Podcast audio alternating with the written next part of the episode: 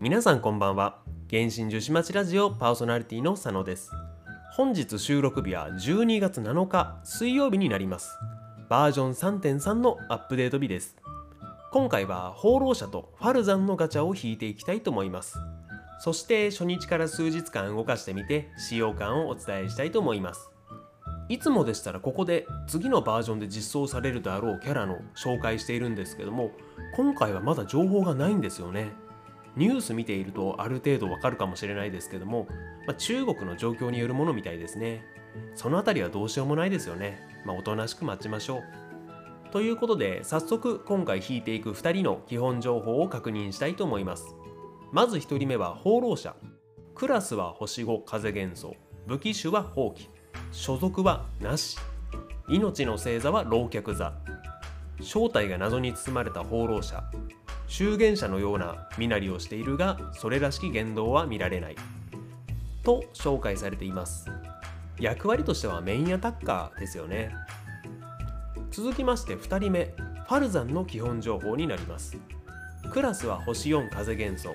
武器種は弓。所属はハルバタット学院。命の星座は富士鶴の花飾り座。100年前から訪れた学者。自ら好んで先輩と名乗り各種古代文字や古典ギミックに精通していると紹介されています。風専属バッファーになりますね。同時実装される放浪者と合わせて使いたいですね。紹介はこれぐらいにしましてここからは実際にガチャを引いていきたいと思います。はいガチャ画面に来ました。前回はですねガチャ界としてはナヒーダのガチャをお届けしたんですけども実はその後も課金分には手を出さない範囲で凸を狙っていたんですね。ガチャ石なくなるまで引いたんですけどもその結果がすり抜けモナの後もうすでに32回引いているんですね。なので実は今回放浪者はですねあと40から50連で確定で出ます。まあそうなってくると問題になってくるのがファルザンですね。放浪者とファルザンって一斗とゴローのように一緒に使うの前提なキャラですよねほぼ。完凸が強いらしいんですけども高望みはしないので一人でいいんで出てほしいですね。あとついでにゴローも今二凸なのでゴローに関してはゴローも完凸やっぱ強いので出てほしいですね。今回の目標はなので放浪者が出るというよりもファルザンとゴローを引くっていうところになってきます。それではまずいつものように工場石10連溜まってますのでこちらで運試しをしていきたいと思います。それでは工場ガチャ10連いきたいと思います。はい。うん引かんなかったですね。結構来てると思うんですけどね。はい。はい。はい。おごゴロ来ました。ゴロここで来ましたね。いいですよ。はい。あうさいですね。五郎とうさいでしたね。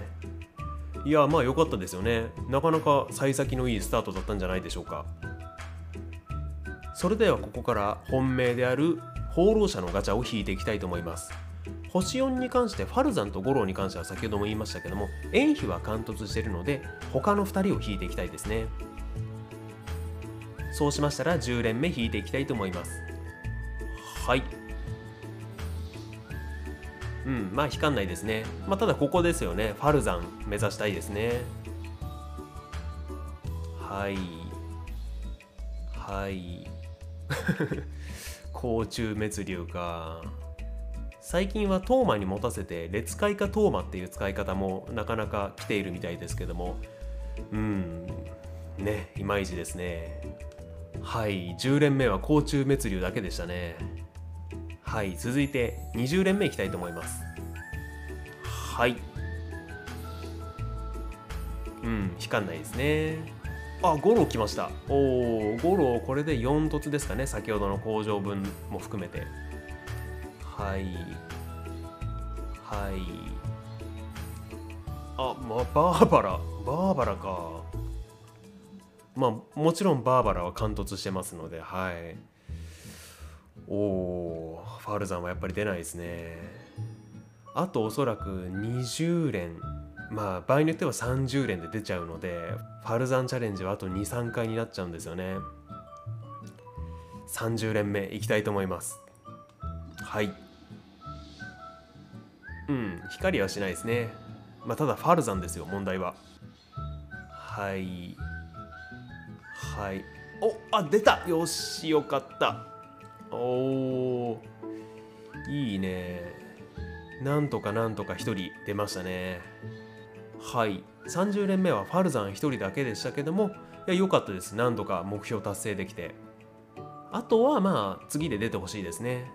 次が40連目ですけども合計で言うと723までいくはずなのでここでぜひとも出てほしいですね。ちょっとでも早めに出てほしいです。40連目いきたいと思います。はい。あー引かんなかったですね。まあせめてならばファルザンをもう一人二人と。うん流浪学賞だけでしたね。武器だけはやっぱり厳しいな。うん。スターライト的にもやっぱ厳しいですよね。そしたらさすがに出ると思います、まあ、ここで出なかったら本当に90連の天井に連れてかれてしまいますので50連目いきたいと思います。はい。うんまあ光りました。よかったです。はい。はい。おあー出ましたね。よかったです。まあなんなら2枚抜きよってところですけどね。はい。おおお円比出ましたね。円比確かに初めてでしたね。今回。円比2人目出ましたよ。まあまあスターライト的に助かりますね。はい。50連目で放浪者1人と円比2人でした。まあまあぼちぼちって感じだったんじゃないでしょうかね。うん。まあ多少武器が多めでファルザンが1人だったってのはありますけどもまあ最初に言った通り高望みはしないでってことなんで1人出てくれたのでよかったです。まあガチャはこんな感じでしたのでここからまた魔人任務や探索などしながら放浪者とファルザンを使っていきたいと思います。しばらくお待ちください。ただいま戻りました。本日収録日は12月10日です。約4日間遊んでいました。まずは今回のガチャの結果を振り返りますと50連目で放浪者が出てくれましたけども前回のガチャ界であるナヒーダからカウントをするとモナすり抜けを挟みながら155連かかっていました。なのでガチャ自体の満足度で言うと5段階中1.5でしたね。ガチャ引き終わった直後はぼちぼちなんじゃないでしょうかみたいの言ってましたけども全くそんなことはなかったですね。ということで相変わらずのガチャ運の悪さでしたけども50連の中でファルザンが出てくれたのだけが唯一の救いでしたね。そして私のガチャの話からちょっと変わりますけども勝利役の前野智明さんのガチャ配信皆さん見ました？放浪者とファルザン引くためにガチャ回されてたんですけどもファルザンの1人目が出るのに200連かかってましたね。前野さん作る側と遊ぶ側の2つに分けるならば作る側の人ですからあまり弱音とか愚痴とか言ってなかったですけどもあれは答えますよね。毎回言ってますけどもほんと星4の1点狙いは慎重に決断してくださいね。話を戻しまして放浪者とファルザンの個人的な使用感ですけどもまず放浪者に関しては、まあ、正直ぼちぼちですね。うん戦闘面に関しては弱くもないけど強くもないっていう感じでダメージは風元素なので頭打ち感はありますけどもある程度は出せますね。ただ残念なのは中断耐性も含めた打たれ弱さですよね。シールドキャラがいないとすぐ倒れちゃいますし何より簡単に吹き飛ばされて爽快感がなくなってしまうんですよね。かといってそれならばシールドキャラ入れればいいじゃないかっていうのもですねやっぱり放浪者入れる場合はファルザン入れることになりますしそこから放浪者の添付や風元素の拡散を生かすために他元素のキャラクター入れるとなってくるとねえシールドといえば勝利ですけども岩元素だからその辺が生かすことできないですし難しい問題ではありますよね。まあ今私がそんな中で使ってるのは一応ディオナーを使ってますね。そしてもう一つの使用感探索面に関してですけども便利なんですけども期待しすぎてましたね。上昇する時の空語力の消費が大きくて上方向にはあまり移動できないのとジャンプ中にスキルが使用できないので長距離の滑空に向かないってのがやっぱりマイナスですね。ただ浮遊しながらの水平方向前後左右への動きっていうのは素早くてそこは利点ですよね。総合的に言うと戦闘面の強さだけを求めている方やカズハやベンティを持っている方がさらに探索快適度を上げることを目的にする場合は引かなくていいと思いますね。ただ特徴的な戦闘スタイルしてますので戦闘面の強さではなくスタイルが気に入った方やカズハ、ウェンティを持っていなくて探索の快適度を上げたいという方にはおすすめですね。そしてファルザンに関しては前情報通り優秀な風バッファーでしたね。基本運用としては爆発溜まったら撃つですから難しいとかは全くないですね。ファルザンを引くかどうかに関しての基準はもう風メインアタッカーを使うかどうかの一点に限りますね。探索性能とか特にないですしスキルの吸引に関しても吸引力そんな強くないんですよね。ですから本当に引いた方がいい人の基準っていうのは分かりやすいですね。あとはもちろん放浪者の時に言い忘れましたけどもキャラクターが気に入った方はもちろん引くべきですね。今回のキャラクターで言うとやっぱり私ファルザンの喋り方は好きですね。見た目からは絶対に想像できないあのババア区長まあババア区長って今口悪く言いましたけどもあれが何の喋り方かって言われたらでもまあババア区長ですよね。上品なおばあ様の喋り方とかじゃないですもんねあれは。あれやっぱりいいですよね。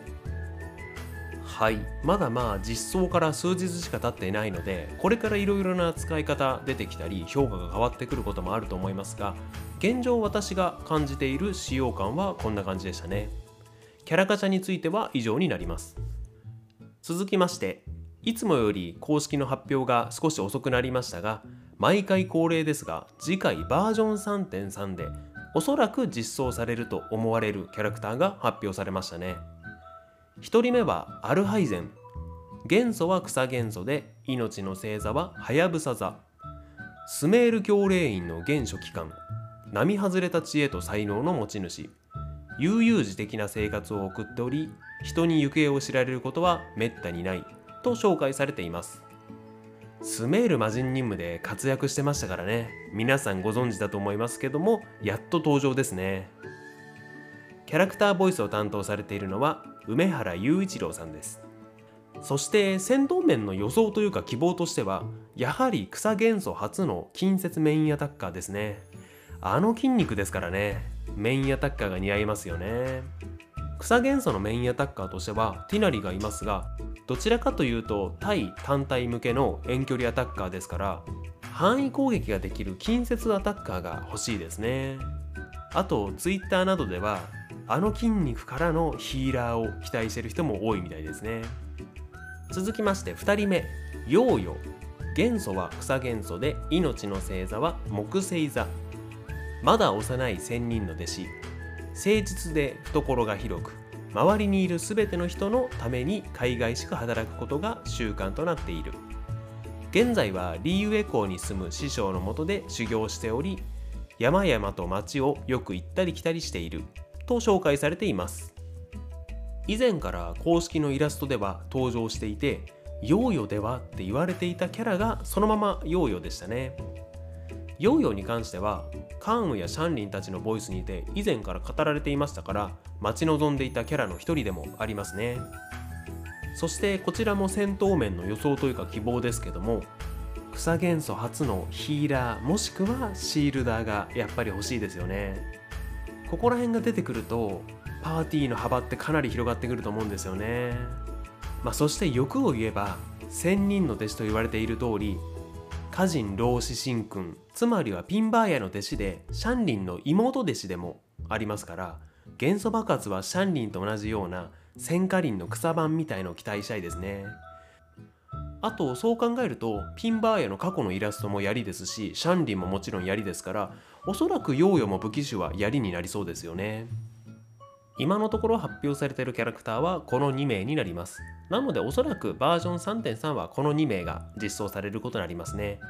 ディシアはまだみたいですね。そして最後に軽くネタバレなしの今回バージョン3.3の感想ですけどもまず魔人任務干渉伽藍に落ちてはスカラマシュから放浪者になった理由が納得できる素晴らしいものでしたね。ちなみに分かる方には分かると思いますけども私はですね漢数字の3に平と書いて三平という名前にしましたね。